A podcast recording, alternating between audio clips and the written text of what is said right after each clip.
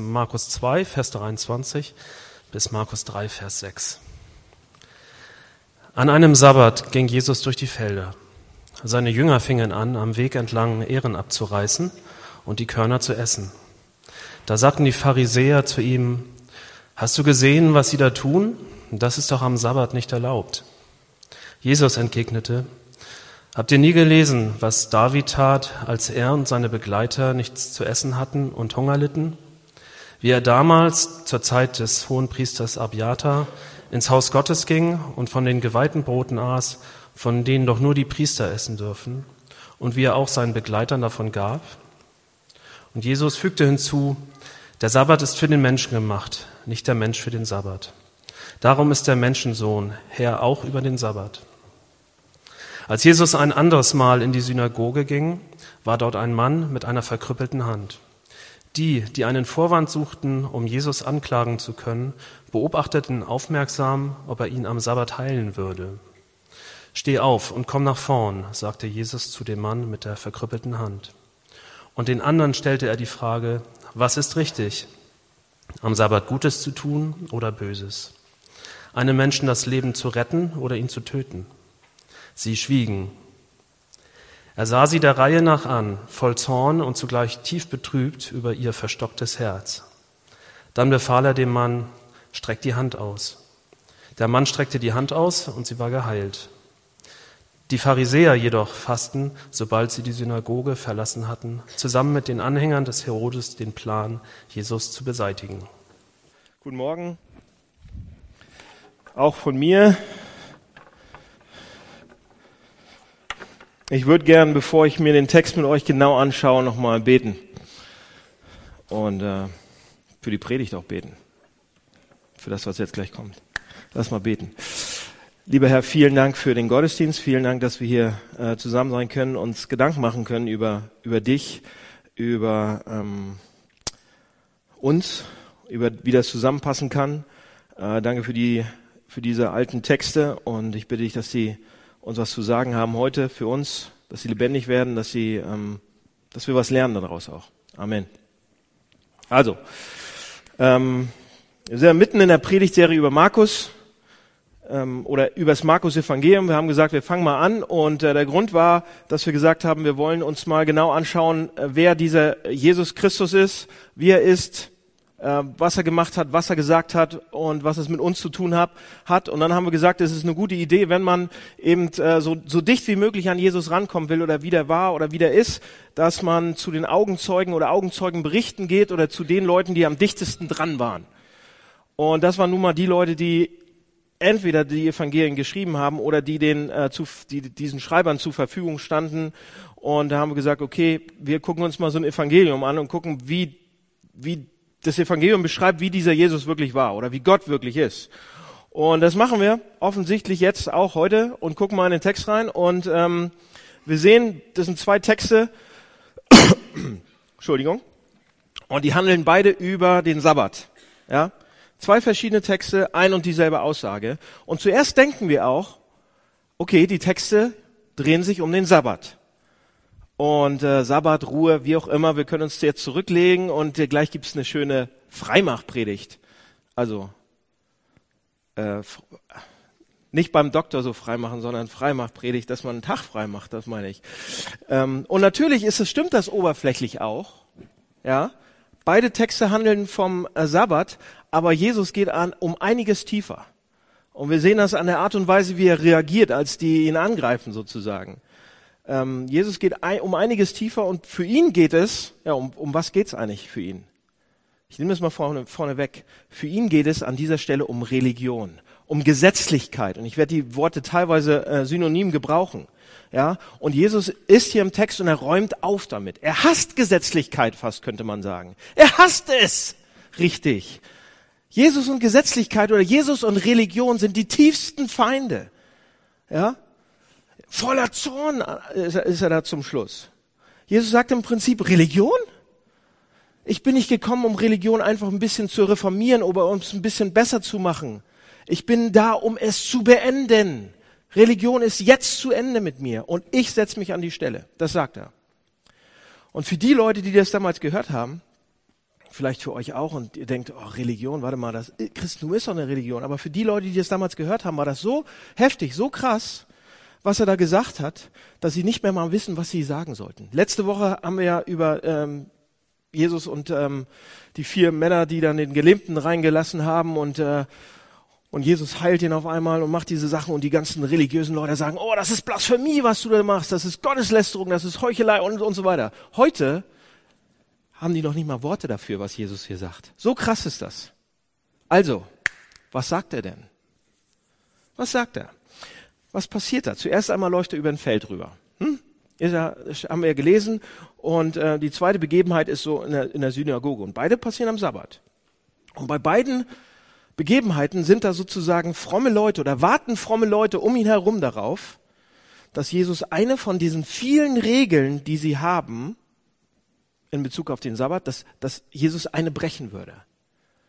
Und Jesus merkt das und er wird absolut wütend. Er wird zornig richtig. Er guckt ein nach dem anderen an, als wenn er für sich fast beherrschen muss, dass er nicht an die Decke geht. Wisst ihr, wie das ist? Man guckt die erstmal an, um, um sich irgendwie in den Zügeln zu halten, damit man nicht an die Decke geht. So brodelt das in dem. Und dann heilt er diese, diese Hand des Mannes. Also, was lernen wir? Erstens, Gott möchte, dass wir einen Tag frei machen. Ja? Ausruhen, ruhen. Gott sagt uns, am siebten Tag, an, am siebten Wochentag dürft ihr ausruhen, solltet ihr ausruhen. Und daran ist erstmal gar nichts Schlechtes, oder? Wir denken, oh ja, yes! ja, endlich mal, das ist doch eine gute Sache. Ruht euch aus, ruht einfach mal. Arbeitet nicht, ruht. Das hört sich doch richtig gut an. Und Gott sagt, am Sabbat ruhen. Und einige jetzt von euch, die sind ja ganz besonders schlau und die sagen, ja, warte mal, meinst du jetzt den Sabbat, also Samstag oder den Sonntag? Ja? Und der jüdische Sabbat damals und der christliche Sonntag, das sind ja zwei verschiedene Tage. Ja? Denn seit Christus sozusagen auferstanden ist an einem Sonntag, haben die Christen angefangen, den Sonntag sozusagen zu frei zu machen oder zu ehren. Und dann kam Konstantin so 300 nach Christus an die Macht in Rom als Kaiser, als, als Cäsar sozusagen. Und er wurde Christ, der Konstantin. Und das Christentum wurde Staatsreligion. Und dann hat er gesagt, okay, jetzt ist Sonntag der freie Tag. Für alle Christen. Also haben wir Deutschen gesagt, ah, das ist interessant. Sabbat, Sabbat, Samstag und Sonntag. Hm, wir sind ja schlau, wir Deutschen. Wir nehmen einfach beide Tage frei. Ja? Und wir haben, hey, ein langes Wochenende. Am liebsten würden wir jetzt noch nachschauen, ob es noch eine andere Religion gibt, die noch einen anderen freien Tag hat, irgendwie, oder? Ja?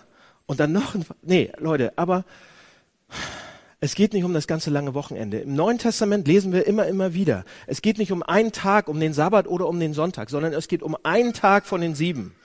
Ja, es geht nicht um einen speziellen Tag, den Sonntag, sondern nehmt einen Tag der Woche frei. Hauptsache es ist ein Tag. Okay? Das ist erstmal eine gute Sache, ein Tag ruhen. So, und jetzt, und jetzt wird's interessant, jetzt kommen die religiösen Leute der damaligen Zeit. Heute wären das die Christen. Damals waren das die religiösen Leute, die Pharisäer, die Schriftgelehrten. Die Schriftgelehrten hatten das studiert, die Pharisäer waren einfach ein Haufen von Pöbel, die das ge ge geglaubt haben, was die Schriftgelehrten gesagt haben und immer hinterhergegangen sind und alles beobachtet haben und so weiter und jeden darauf aufmerksam gemacht haben, ja. Also die religiösen Leute der damaligen Zeit kommen und sehen dieses Sabbatgebot und das ist eigentlich eine gute Sache und sie wollen es so sehr erfüllen, dass sie 39 kleine Regeln entwickeln damit man dann auch ruht am Sabbat, ja. Sie stellen 39 Regeln auf für diesen Tag. Die muss man auswendig lernen, ja. Und immer wieder im, im Kopf haben sozusagen. Die muss man befolgen, denen muss man gehorsam sein, die muss man einhalten, man muss alles machen, was dazugehört. Und wenn nicht, dann wird man bestraft. Und wir dachten, hä, ich sollte doch ausruhen an dem Tag. Es sollte doch ein Ruhetag sein. Und was machen die daraus? Und Jesus geht eben an diesem Ruhetag mit seinen Jüngern über das Feld. Und diese religiösen Leute warten nur darauf, dass er eine Sache bricht. Dass er eine Sache falsch macht. Und daran war eigentlich nichts falsch, dass er über dieses Feld geht. Ja, bei Mose war das im, im, im mosaischen Gesetz sozusagen damals im Gesetzbuch der Israeliten war das erlaubt, dass man, wenn man über ein Feld geht und Hunger hatte, dass man sich ein paar Ähren abpflücken durfte. Das war kein Diebstahl, das war so geregelt, das durfte man. Und er macht das eben auch. und pflückt sich ein paar Ehren sozusagen ab. Daran war überhaupt nichts Falsches. Aber für die Religiösen doch.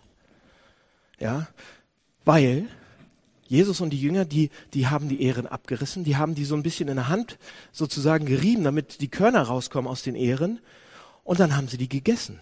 Und nach der Extra-Regel Nummer 16 oder 17, was weiß ich, weil am Sabbat durfte man nicht arbeiten hat ja das Gesetz gebrochen sozusagen. Ja, man durfte nämlich nicht am, am, am Sabbattag Essen zubereiten. Leute, die hatten 39 solche Regeln und sie sehen Jesus über dieses Feld gehen und das machen und er hat gleich vier Regeln davon gebrochen. Auf einmal. Und wir sagen, yes.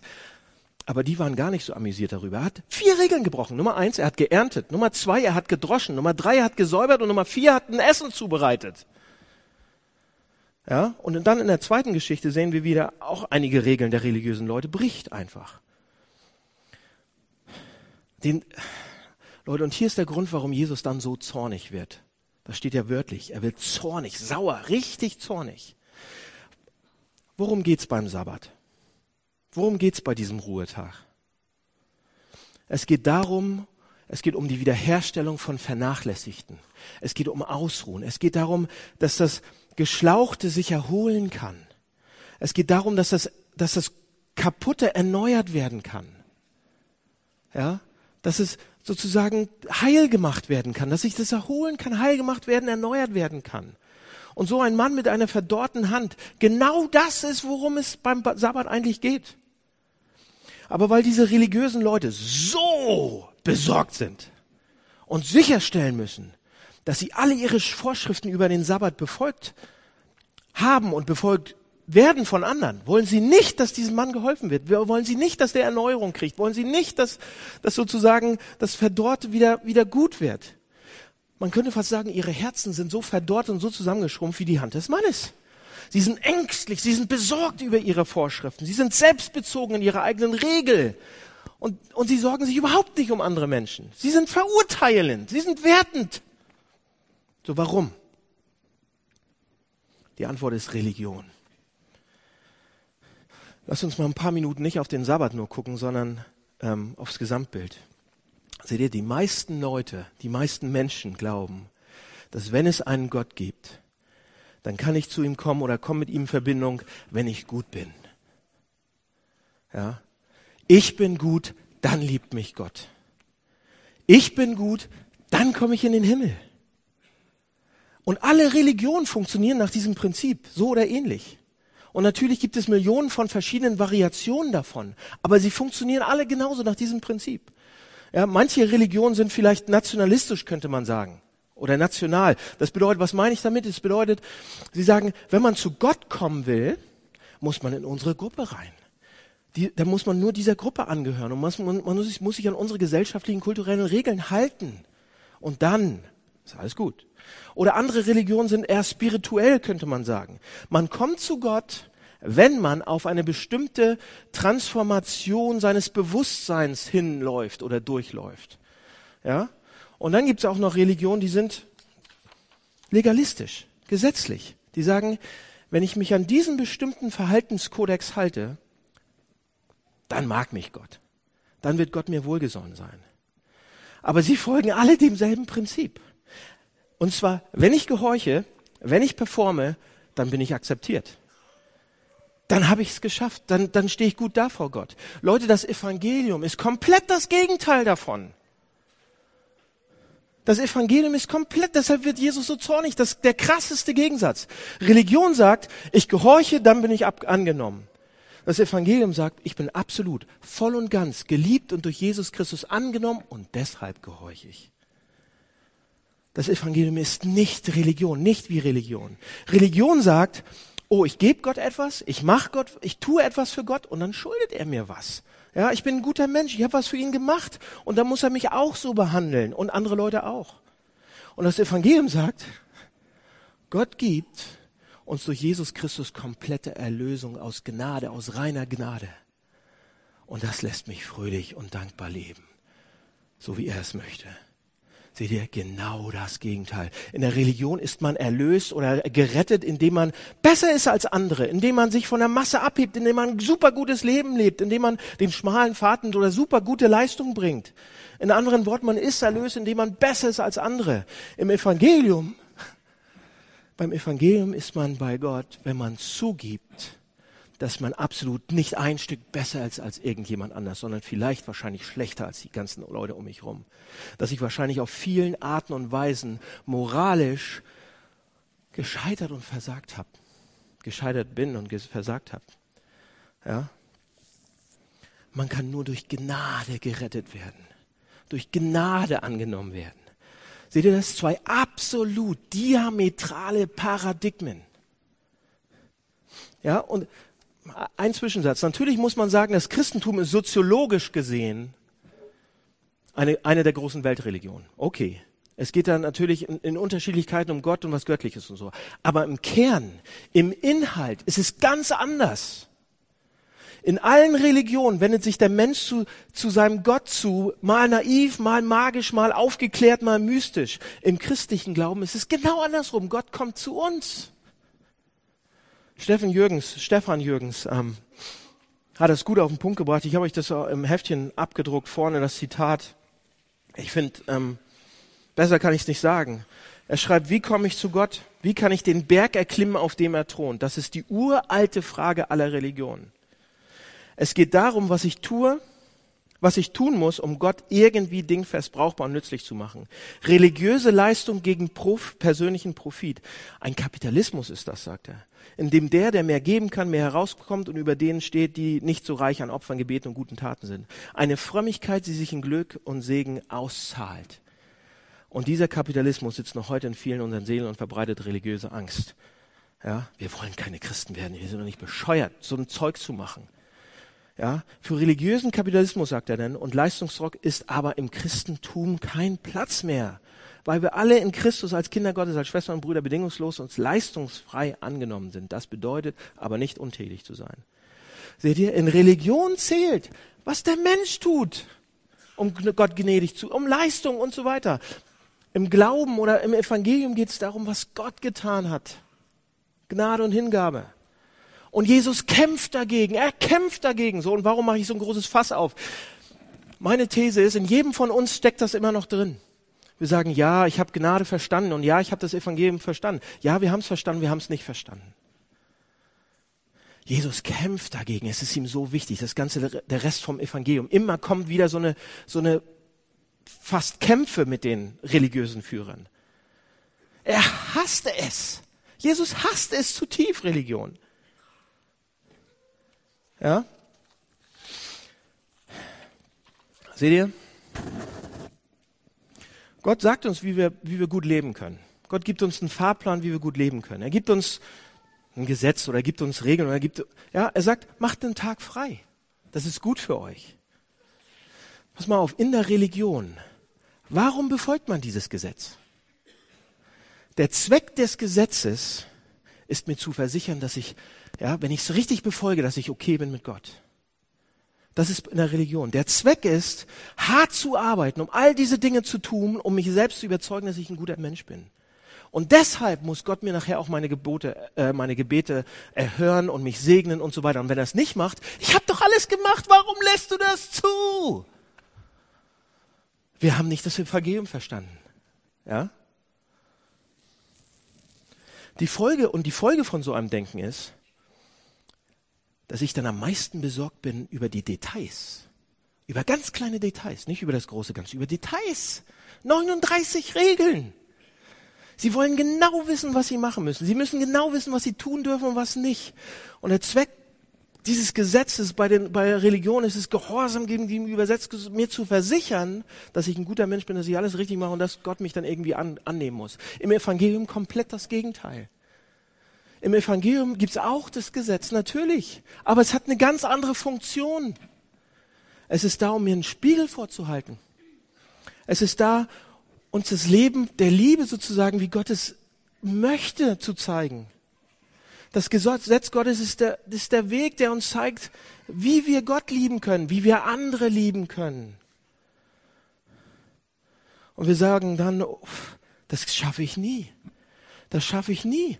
Doch Gott liebt mich trotzdem und ich werde mein Bestes deshalb tun, das irgendwie zu machen, weil er mich so liebt. Ich kann gar nicht anders. Die Religiösen brauchen Details. Seht ihr das? Sie brauchen eine Liste und sie fertigen sich Listen an. Ja, und damit sie die richtig einhalten, schreiben sie dann irgendwie lange Listen. Und ihr denkt, oh, was hat das mit uns zu tun? Hier kommen ein paar Beispiele. Hier kommen ein paar Beispiele. Wir brauchen lange, lange Listen. Wir schreiben, ja, wir schreiben zusätzliche Listen zur Bibel. Steht überhaupt nicht in der Bibel drin, teilweise, einige Sachen. Überhaupt nicht. Und nur weil ich eine Bibel besitze, heißt es noch lange nicht, dass ich was dazu schreiben darf.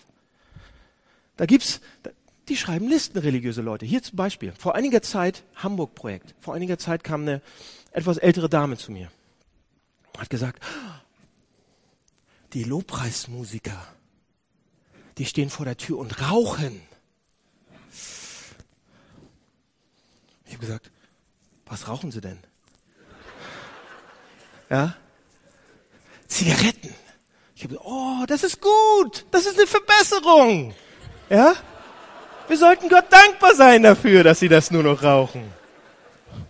Ja?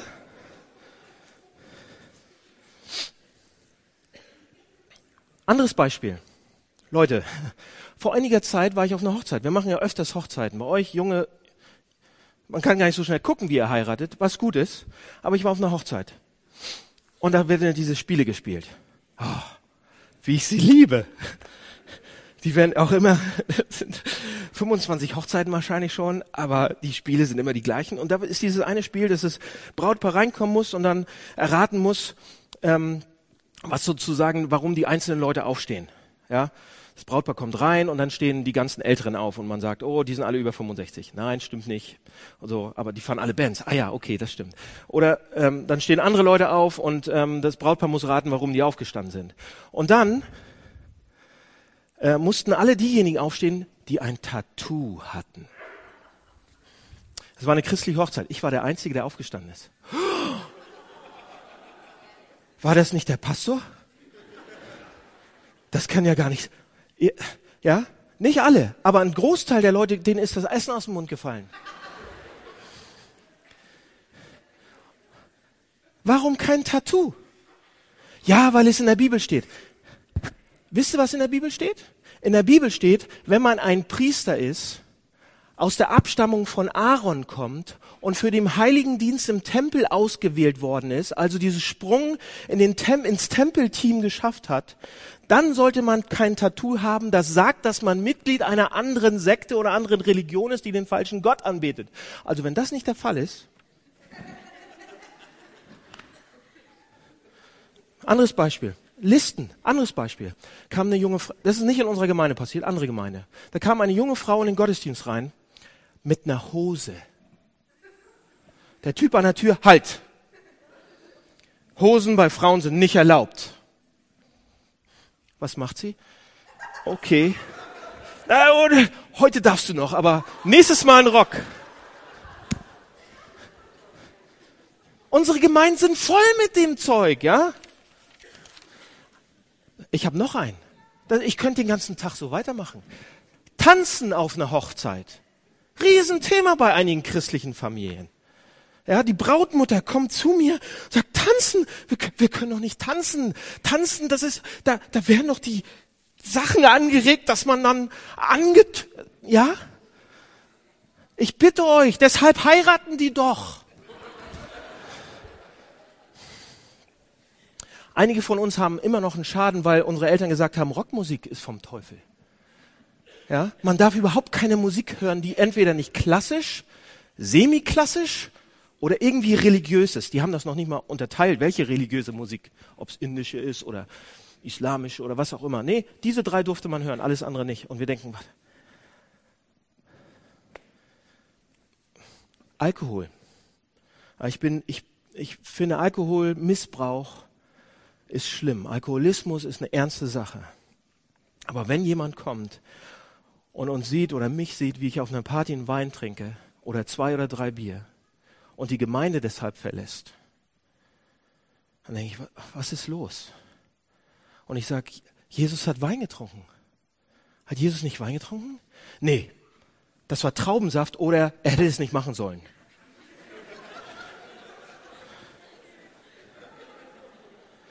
Leute, jedes Religion, das ist, das ist, ich mache mich ein bisschen lustig, weil ich mit Humor das einfach besser verarbeiten kann, weil mich das, ich, jedes religiöse System, ja, das uns dazu bringt, heiliger zu sein als Gott oder als Jesus, ist falsch. Ja, diese Jungs versuchen heiliger zu sein als Jesus. Das ist das Problem an religiösen Regeln. Wenn ich das und das und das alles mache, dann liebt mich Gott, dann ist Gott mein Vater, dann hat er mich lieb. Nein! Leute, Gott liebt mich. Gott liebt mich und weil er mich liebt und unendlich alles dafür tut. In Römer steht, das wird mich nach und nach verändern, wenn ich das verstehe, wie er mich liebt. Seht ihr, wie pervers ist das eigentlich? Ich habe eine kleine Tochter, zwei Jahre alt, Elva. Stellt euch vor, ich gehe zu ihr und sage, liebe Elva, ich habe eine Liste gemacht. Wenn du das alles erfüllst, bin ich dein Vater, bin ich dein Papa. Wie pervers ist das? Ich bin ihr Papa. Ich habe sie unendlich lieb. Ja? Und dann stehe ich vor ihr und sage, letzte Woche gerade gemacht, ich sage, Elva, wer bin ich? Papa. Und was hab ich dich? Lieb. Und deshalb machen wir genau das, was ich jetzt gesagt habe. Ja! Das funktioniert natürlich nicht so einfach. Aber so hat Gott sich, er liebt uns, ja? Gott sagt, ich liebe dich, ich liebe dich und deshalb liebe mich und gehorch mir. Ich bin euer Vater. Meine Gebote sind gut. Die sind da, ich bin da, um euch zu beschützen, um euch zu bewahren. Ja? Und das, Leute, Religion ist so zerstörend. Religion sagt auch, dass es zwei Arten von Menschen gibt. Zwei Arten von Menschen. Die Guten und die Bösen. So, woran erkenne ich die guten Menschen? Die sind so wie ich, natürlich. Und die Bösen, die sind nicht so wie ich. Und das führt irgendwann an absolute Selbstgerechtigkeit. Absolut. Das führt dahin, dass ich die anderen irgendwann hasse, sozusagen. Ja, die Moralisten, die, die, die Gesetzlichen sagen, die Guten sind drin und die Bösen sind draußen. Und die etwas lockeren Religiösen oder die Säkularisten sagen, nein, nein, nein, nein, die Liberalen sind drin und die, die Engstirnigen sind draußen. Das Evangelium sagt was völlig anderes. Die sagt, die Demütigen sind drin, die wissen, dass sie es nicht alleine schaffen die Stolzen sind draußen. Leute, wir alle kommen nicht gut bei Gott weg. Wenn, wenn, wenn diese Welt ein Western wäre, dann hätten wir alle schwarze Hüte auf und es gäbe nur einen mit einem weißen Hut und einem weißen Pferd. Jesus! Wir alle hätten sonst, wir wären in einer bösen Gang. Keiner von uns schafft es alleine. Wenn Gott auf uns rauf sieht, dann sieht er nicht die Guten und die Bösen, dann sieht er die Bösen oder die Normalen und Jesus. Keiner von uns schafft es. Merkt es nicht? Religiöse Leute verstehen das nicht. Die sagen, oh, das sind die Bösen. Das sind, wir sind die Guten. Das sind die Bösen. Die religiösen Leute sind, die Jesus getötet haben. Merkt ihr was? Die sind nicht im richtigen Team.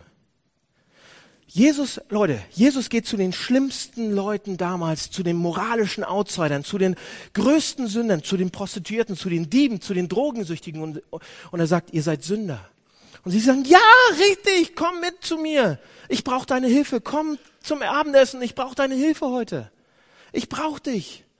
Ich weiß, dass ich so bin, ich brauche dich. Und dann geht Jesus zu den religiösen Leuten und sagt genau das Gleiche. Und was sagen die? Du bist dämonenbesessen. Das ist fast. Du bist böse. Wir sind die Guten. Das sind die Schlechten. Du bist einer von den Schlechten. Wie kannst du mit denen rumhängen? Du bist kein Guter. Du bist nicht wie wir. Du hast unsere Regeln gebrochen. Wir bringen dich um. Wir töten dich. Das ist Religion.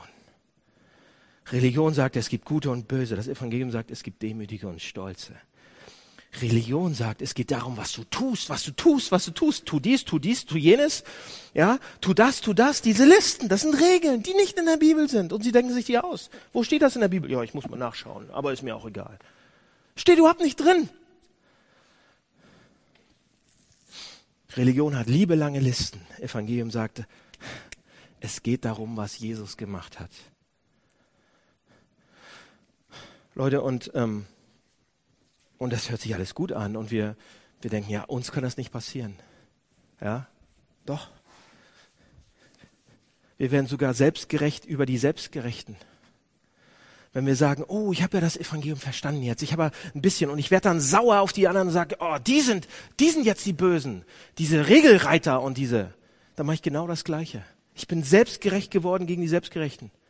Eine gute Krankheit im Hamburg-Projekt passiert ab und, ab und zu. Wenn man die Gnade zuerst einmal schmeckt und sieht und, und denkt, oh, das ist so genial, das Evangelium. Wie konnten die mir das antun die letzten Jahre? Das sind die Bösen, diese, diese Brüdergemeinden oder was auch immer, die Charismaten, wie auch immer, die, die diese Regeln aufstellen. Und wir, wir verhalten uns genauso.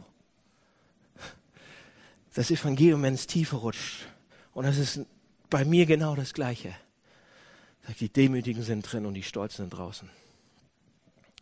Ja. Wenn wir Listen erfüllen einfach nur oder stolz sind, dass wir noch nicht mal sind wie die anderen, dann werden wir arrogant und selbstgerecht. Wir denken, wir sind besser als alle anderen. Leute, aber wenn wir ehrlich werden, wenn wir ehrlich sind, sehen wir, dass wir es nicht schaffen. Wir sind Heuchler und leben Doppelleben. Oder könnte ich tausend Geschichten aus meinem Leben erzählen? Aber wir haben ja Zeit, kann ich anfangen? Nee, mach ich jetzt nicht. Ja, wir leben Doppelleben oder wir werden total depressiv. Ja? Hier ist eine Frage. Wie viele von euch haben schon mal gedacht oder gesagt, oh, ich bin nicht gut genug? Diese ganzen Regeln, ich bin nicht, ich kann das nicht schaffen, ich bin kein, nicht so ein guter Christ. Ich habe es wirklich versucht, ich bin nicht perfekt. Vielleicht bin ich gar nicht erwählt, vielleicht bin ich gar kein Christ. Vielleicht liebt mich Gott gar nicht. Vielleicht gibt es keine Hoffnung für mich. Ich habe Religion ausprobiert und ich schaff's nicht. Schon mal so gedacht, so gefühlt? Vor einiger Zeit kam ein junger Mann hier im Hamburg-Projekt zu mir und hat gesagt, ich will mich gern taufen lassen. Ich, ich glaube, ich, aber ich muss erst einige Sachen noch in Ordnung bringen vorher.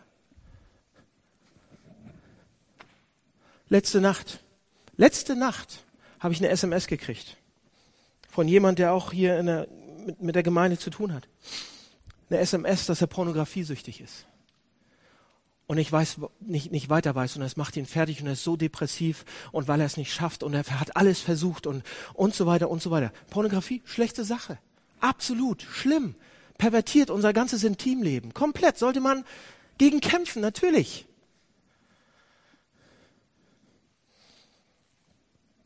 Er hat es alleine versucht die Regeln zu befolgen, ein guter Mensch zu sein, gut vor Gott dazustehen. Wir schaffen es nicht. Ja? Oder auf der anderen Seite sagt man, oh, ich trinke nicht, ich sauf nicht, ich rauche nicht, ich fluche nicht, ich bin fast göttlich, ich bin eine göttliche Person. Nein, bist du nicht. Du bist voll stolz. Wegen Stolz ist Satan aus dem Himmel rausgefallen. Gott will nicht, dass wir Leute eh hoffnungslos sind, kaputt sind oder auch nicht, dass wir stolz sind. Er will, dass wir demütig voll Freude werden wegen dem, was er gemacht hat. Religion führt uns zu Stolz oder es führt uns in Verzweiflung. Stolz, oh, ich hab's geschafft. Oder Verzweiflung, ich kann's nie schaffen. Es führt uns nicht zu Jesus. Und deshalb hasst Jesus es. Er hasst es. Er hasst es. Er sagt, ich werde die Regeln nicht anerkennen. Eure Regeln sind religiös. Ich mache sie nicht. Regeln sind lächerlich. Nein zu den Regeln. Ich habe dieses Buch geschrieben. Ihr könnt da nicht noch was reinschreiben. Okay. Schluss jetzt mal mit Religion. Was muss man. Zwei Sachen noch. Liebe Christen. Das geht erstmal an euch Christen. Religion ist, ich gehorche, dann bin ich angenommen. Hm? Leute, das führt zu Selbstgerechtigkeit. Es führt zu spiritueller Leblosigkeit. Es führt dazu, zu, oder zu Überlegenheit oder zu Angst. Wenn ihr nicht so lebt, zu Angst. Und wenn ihr dann irgendwie es schafft, nach eurem Standard zu leben, weil ihr, ja, dann fühlt ihr euch besser als alle anderen. Und es führt zu Stolz, aber nicht zu Bescheidenheit. Und wenn ihr Fehler einräumt, ja, dann seid ihr bescheiden vielleicht und kaputt, aber nicht mutig und, und selbstbewusst. Äh, äh, Leute, Religion führt zu einer sehr, sehr kritischen Haltung gegenüber allen anderen und urteilend gegenüber allen anderen. Das Evangelium sagt was? Ich bin durch Christus angenommen und deshalb gehorche ich gern. Leute, unser Problem ist, als Menschen, dass wir immer wieder da reinfallen in diese Richtung. Dass wir immer in dieses Leistungsdenken hineinfallen, dass wir immer denken, oh, ich muss das machen und dann stehe ich ein bisschen besser da. Ja, ich muss aufessen, dann stehe ich ein bisschen, ich muss die Eins haben, dann stehe ich ein bisschen besser da. Ich muss dies und das erfüllen vor Gott, dann stehe ich ein bisschen da. Ich muss immer zur Gemeinde gehen, da stehe ich ein bisschen besser da. Ich muss immer Bibel lesen, dann stehe ich ein bisschen besser da. Ich muss immer diese Sache machen. Stimmt nicht. Aber unsere Herzen ticken immer, immer wieder. Die, die wollen fast. Es ist nicht so, oh, hier ist, hier ist Religion, hier ist das Evangelium und ich wähle jetzt das Evangelium, macht das immer. Nein, wir werden automatisch angezogen, als wenn ein Magnet im Hintern ist bei uns. Und deshalb müssen wir jeden Tag, jeden Tag, jede Woche, deshalb gehört das Evangelium hier jede Woche. Wir müssen jeden Tag uns das Evangelium erinnern, daran erinnern, Tag für Tag einprägen. Martin Luther sagt, einprägen, einprägen, einprägen. Das Evangelium. Uns daran erinnern. Wie kann man das machen? Wenn ihr so eine Gedanken habt, fragt ein paar Fragen. Warum habe ich jetzt dieses Gefühl, wenn ich doch glaube, dass ich ein Sünder gerettet aus Gnade bin? Warum denke ich jetzt gerade? Warum bin ich so sauer? Warum fühle ich mich so minderwertig? Warum fühle ich mich so überlegen? Warum bin ich so besorgt? Warum bin ich so wütend auf Gott? All diese Dinge würden wir nicht fragen, wenn ich verstanden hätte, dass ich ein Sünder bin, der aus reiner Gnade gerettet ist. Wenn wir das Evangelium in tiefster Tiefe verstanden hätten, dann würden wir das nicht fragen. Okay, für die Christen war das. Für euch, die ihr vielleicht noch keine Christen seid oder die ihr sehr skeptisch gegenüber dem Christentum seid. Ja, ich muss sagen, praktisch jede Person, die ich bisher getroffen habe in Hamburg, die skeptisch gegenüber dem, Hamburg, äh, gegenüber dem Christentum ist, Hamburg-Projekt ist, gegenüber dem Christentum ist, und die nicht an das Christentum glaubt und nicht an Jesus glaubt, die will kein Christ werden, weil sie denkt, Religion und Christentum ist das Gleiche. Und es ist auch berechtigt, das zu denken, wenn man sich anguckt, wie einige Christen leben und handeln. Aber ich sag euch, Leute, wenn ihr hier sitzt, ihr irrt euch. Ihr müsst das Christentum selbst erkunden. Ihr habt etwas, was ihr nicht verstanden habt, einfach abgelehnt. Okay. Schlusskurve. Was machen wir jetzt damit? Was macht Jesus jetzt zum Schluss? Er regt sich so auf, er, er wird so zornig. Er geht bald an die Decke. Was macht Jesus jetzt zum Schluss? Wie will er es schaffen, da eine Veränderung reinzukriegen? Hier ist es, Vers 27 und 28. Er sagt, Religion ist jetzt vorbei. Jetzt ist Religion vorbei. Ich bin da. Schaut euch Vers 27 und 28 an. Ich lese es nochmal. Da sagt er, der Sabbat ist um des Menschen willen gemacht und nicht der Mensch um des Sabbats willen. So ist der Menschensohn, so nennt er sich, ein Herr des Sabbats. Zuerst einmal sagt er, der Sabbat ist gut, eine gute Sache. Ich heb den nicht auf. Das ist Gottes Gebot. Das ist eine gute Sache für, für euch. Der wurde für euch gemacht. Der wurde für uns gemacht. Und das bedeutet, wir sollen auch mal ausruhen von unserer Arbeit. Liebe Hamburger, zu viel arbeitende Leute, die kurz vorm Burnout steht. Wir brauchen nicht uns überarbeiten. Wir können, wir sollten nicht übertreiben. Nicht überarbeiten. Und heute noch zwei Projekte machen. Er bestätigt den Sabbat und gleichzeitig immer und immer und immer wieder, was er macht, ist, er zerdrückt, er tritt auf, er zerreißt die Regeln und Regularien und Gesetze, die um den Sabbat da irgendwie rumstehen. Er montiert im Prinzip, er demontiert im Prinzip das gesamte Grundmodell von Religion. Er sagt, wir machen das nicht mehr. Wie kann er es wagen, Leute? Wie kann er sowas sagen? Oh, er kann. Und es gibt einen Grund, warum er es kann. Vers 28. Ich bin der Herr des Sabbats. Wisst ihr, was diese Aussage für ein Ausmaß hat? Er sagt nicht, oh, ich habe ein bisschen göttliche Autorität, um den Sabbat zu ändern. Ja? Hätte, hätte er sagen können. Hätte auch sagen können, ich bin Herr über den Sabbat. Nein, nein, nein, nein, nein. Er sagt, ich bin der Herr des Sabbats. Sabbat bedeutet tiefe Ruhe eigentlich, tiefer Frieden. Das Wort Sabbat bedeutet tiefe Ruhe, fast wie Shalom. Tiefstes Wohlergehen, tiefe Ruhe. Und Jesus sagt mit, ich bin der Herr des Sabbats, sagt er, ich bin der Herr dieser Ruhe. Ich bin die Quelle dieser tiefen Ruhe, die ihr braucht.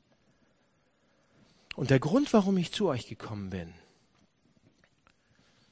ja, der Grund, warum ich gekommen bin und die Art und Weise, wie, wie ihr ruht, ist die Art und Weise, dass die, die will ich verändern. Der Grund, warum ich gekommen bin, ist, ich will die Art und Weise, wie ihr ruht, wie euer Herz ruht, absolut verändern, weil ich bin der Sabbat.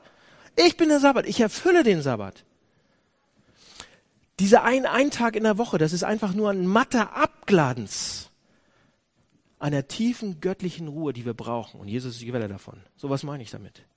Seht ihr, wenn Jesus uns auffordert, auszuruhen oder zu ruhen, dann gibt es zwei Ebenen. Ja, zwei Arten und Weisen. Das eine ist, ihm frei zu machen, auszuruhen. Körperlich, physisch, innerlich, einfach mal auszuruhen von unserer Arbeit. Ja. Und dann gibt's noch eine andere, tiefere Ruhe. Und die will er, dass wir die kriegen. Und jetzt wird's gut, Leute. In 1. Mose 2, Vers 2 lesen wir, dass Gott, nachdem er die Schöpfung gemacht hat, er ruhte. Warum? Weil er müde war? Nein, Gott, Gott ist nicht müde. Aber wie konnte er dann ausruhen? Ein guter Grund zum Ausruhen ist, dass man seine Arbeit hinlegt und rundherum zufrieden ist. Dass man sie aus der Hand legen kann und rundherum zufrieden ist. Ja, erst dann, wenn ich über meine Arbeit sagen kann, so, das wäre geschafft. Ich bin richtig zutiefst zufrieden. Dann kann ich loslassen. Dann kann ich etwas anderes machen. Und als Gott die Welt geschaffen hatte, sagte er, es ist gut. Ich bin zutiefst, ich ruhe da drin. Ich bin zutiefst zufrieden.